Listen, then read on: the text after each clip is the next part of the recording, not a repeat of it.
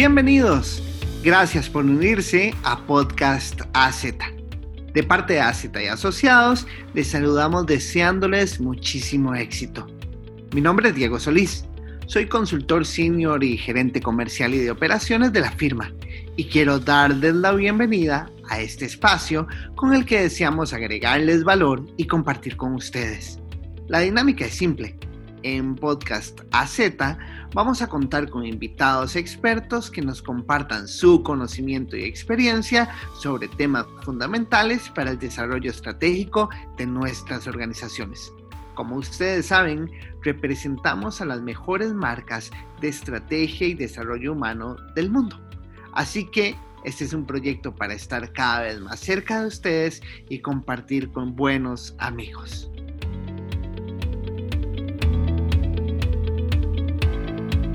Bueno, y como les venía contando, vamos a estar conversando con una invitada interesantísima. Ella es Necane Rodríguez de Galarza, quien es nuestra directora global de afiliados y socios para LHH. Les cuento que es psicóloga, tiene un posgrado en relaciones familiares de la Universidad de Cataluña, además está cursando un doctorado sobre el deseo y el carácter y tiene tres libros ya publicados, cosa que vamos a ahondar más adelante. Además les cuento que es profesora de la Universidad de San Pablo y la Universidad de Deusto. Y voy a dejar que adivinen su nacionalidad con su presentación. Bienvenida, Necane. Hola Diego, pues un placer estar con vosotros. Vamos a ver si ahora con mi acento pueden saber de dónde soy. ¿Cómo marcha todo por allá, por España? Bueno, pues yo creo que como en todos los países, si algo está pasando, ¿no? Es que yo lo, lo, que estoy viendo son diferencias por fases. En estos momentos nosotros estamos más o menos bien, ya nos han soltado, es decir, ya podemos movernos. Y antes tenía una conversación con un amigo, me decía, ¿pero te puedes bañar en el mar? Y digo, sí, ya podemos hasta bañarnos en el mar. Así que en estos momentos al menos hemos recuperado la libertad y no están creciendo los casos de COVID. Así que a nivel personal creo que bastante bien. Necana, he de decir que algo que me sorprendió muchísimo de tu bio es que arranca diciendo esto, dice, soy mamá de dos increíbles adolescentes quienes son mis verdaderos maestros y motivación para aprender. Quiero decirte que eso me encantó. Contame un poco de tu vida familiar de madre, lo, lo que nos puedas contar.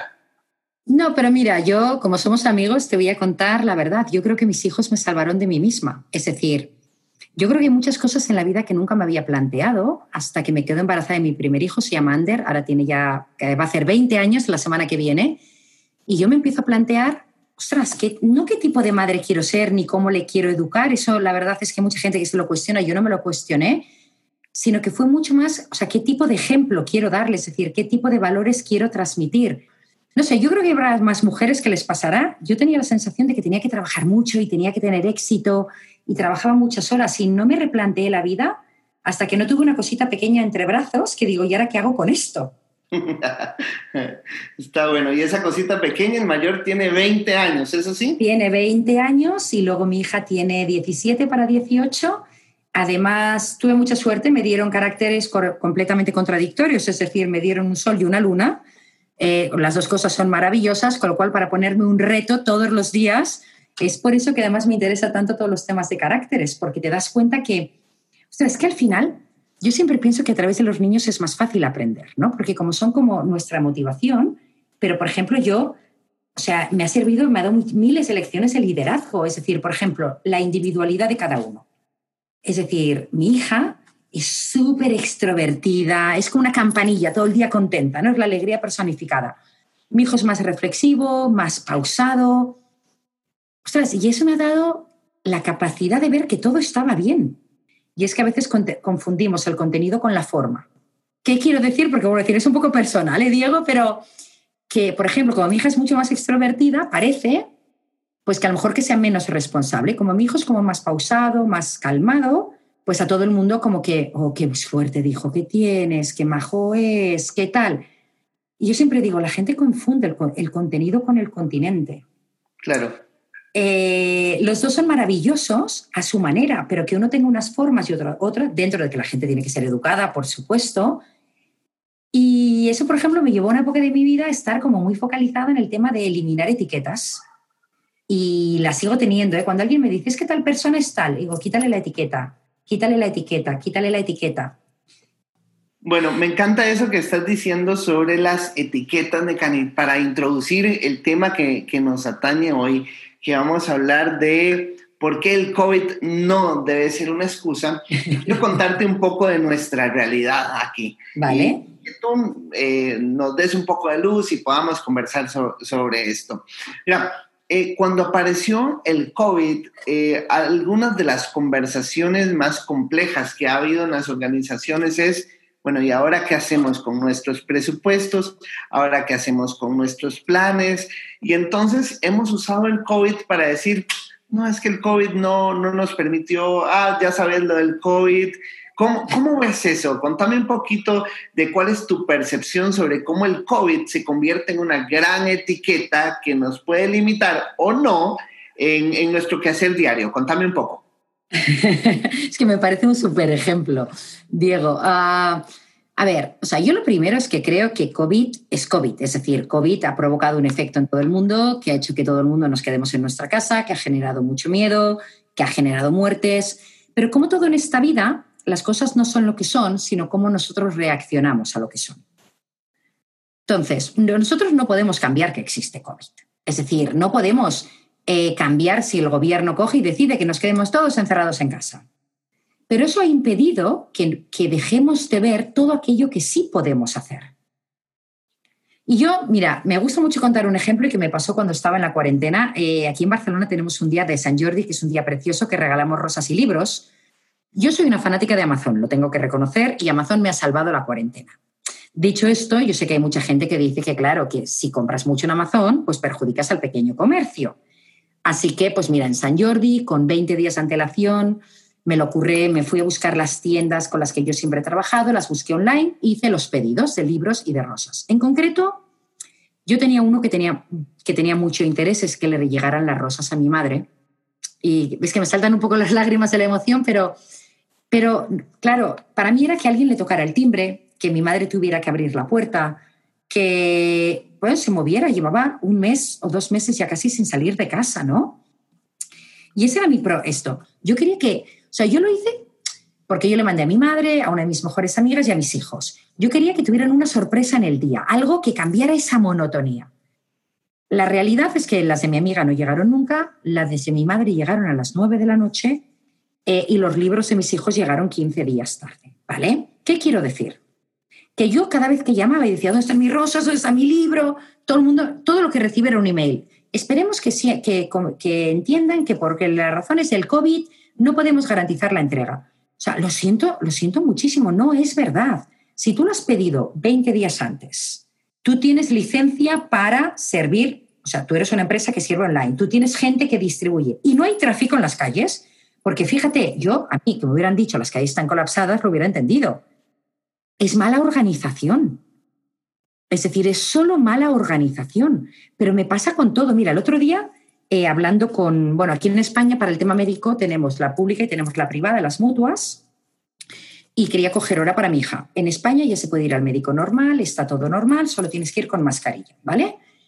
Cada vez que llamo a la mutua para pedir autorización para algo, el contestador me dice, lamentamos la demora. Por causas del estado de alarma provocado por el gobierno, a lo mejor se demora un poco más eh, que le cojamos la llamada, pero ¿por qué se va Es decir, a ver, o sea, es decir, ¿cuál es la razón del estado de alarma que hace que usted no me pueda coger la llamada?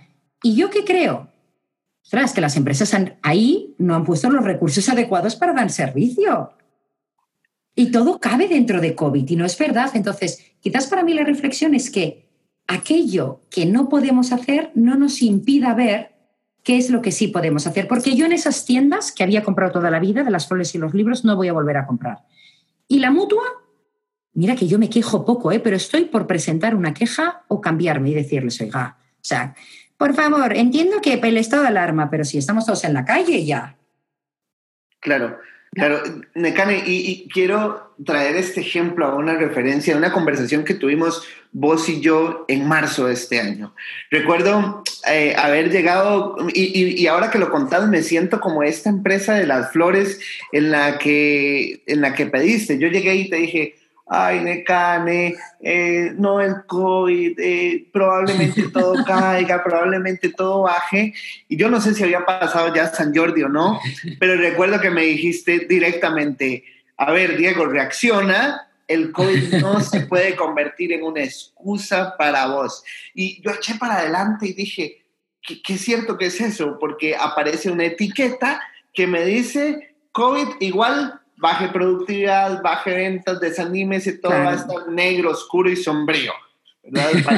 Parece una película de Tim Burton. Entonces, al final, ¿qué hacemos con eso? ¿Qué le podemos decir a las organizaciones? Porque si hay algo claro, Mecane, es que tenemos que ser empáticos con ellos de que sí existe el COVID, pero no podemos permitir que la gente o que las organizaciones tomen el COVID como excusa, porque si no seríamos nosotros mismos los que despedacemos el, fruto de nuestro trabajo. ¿Qué opino? Te voy a dar un ejemplo que doy muchas veces cuando doy conferencias con estudiantes, sobre todo en el año 2008 que tuvimos esta crisis tan grande en España, que el, el paro juvenil era muy alto, teníamos un 40% de paro juvenil y daba, y daba conferencias y la gente me dice, es que es imposible encontrar trabajo. Digo, sí, para este 40% sí, pero hay un 60% que ha encontrado trabajo. ¿Dónde está la diferencia? Luego, porque el otro día di una conferencia también el viernes pasado para universitarios que les dije lo mismo. Digo, está difícil, claro que está difícil. Entonces, yo creo que tenemos que segmentar las cosas, ¿vale? A los empresarios. O sea, es cierto que COVID es un acelerador del cambio que ha traído un nuevo modelo de vida y de negocios. Y por tanto, hay negocios que no pueden sobrevivir ya hay negocios que se tienen que transformar, ya hay negocios que pueden sobrevivir. Es decir, primero vamos a ver dónde estamos. Porque es cierto que, pues a lo mejor para un pequeño comerciante que ha tenido la tienda cerrada tres meses, que tiene un alquiler altísimo, eh, bueno, pues hay gente que a lo mejor realmente el COVID le ha causado un daño que es irreparable, ¿vale? Dicho esto, eso no es para la mayoría de la gente. O sea, para la mayoría de las personas lo que creo que el COVID es un eh, acelerador de pararnos a pensar qué es lo que queremos ver, porque, a ver, que la digitalización llegaba, que todo esto llegaba, ya lo sabíamos. Eh, entonces, para mí es un replanteamiento de cómo, es decir, la pregunta sería es, en este entorno, ¿qué tengo que hacer para tener éxito? O sea, en vez de preguntar todo el rato, esto está prohibido, esto no lo puedo hacer, es cambiar nuestro diálogo interior dentro de nuestra cabeza. En este entorno, ¿qué es lo que sí puedo hacer? En este entorno, ¿Cómo marco la diferencia con mis clientes y doy más valor? En este entorno, ¿cómo marco la diferencia con mis empleados y doy más valor? ¿Por qué? Ostras, porque el cliente le pasará lo que a mí, que está, es decir, que a mí con COVID o sin COVID yo quería mis flores, ¿vale? Pero al empleado probablemente también esté asustado, le estamos pidiendo un montón de cosas nuevas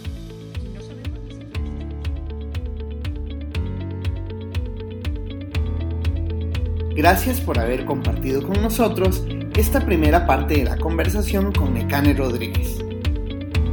Algunas de las lecciones importantes que podemos extraer están relacionadas con el autoconocimiento, tema central para el éxito de cualquier líder. Adicionalmente, en el contexto actual, nos enseña que no debemos poner excusas. Lo que no podemos hacer no nos debe impedir lo que sí podemos hacer y esto nos llevaría a replantear, organizar y maximizar nuestros recursos. Con esto me despido, invitándoles para que nos acompañen el próximo lunes en la continuación de esta conversación. Les invitamos a que visiten nuestra página web www.aldiciledon.com y a que nos sigan en las redes sociales, donde pueden encontrarnos como a y Asociados. Además, siéntanse en la libertad de compartir este podcast libremente. Se despide Diego Solís, esperando que tengan semanas súper exitosas. Chao.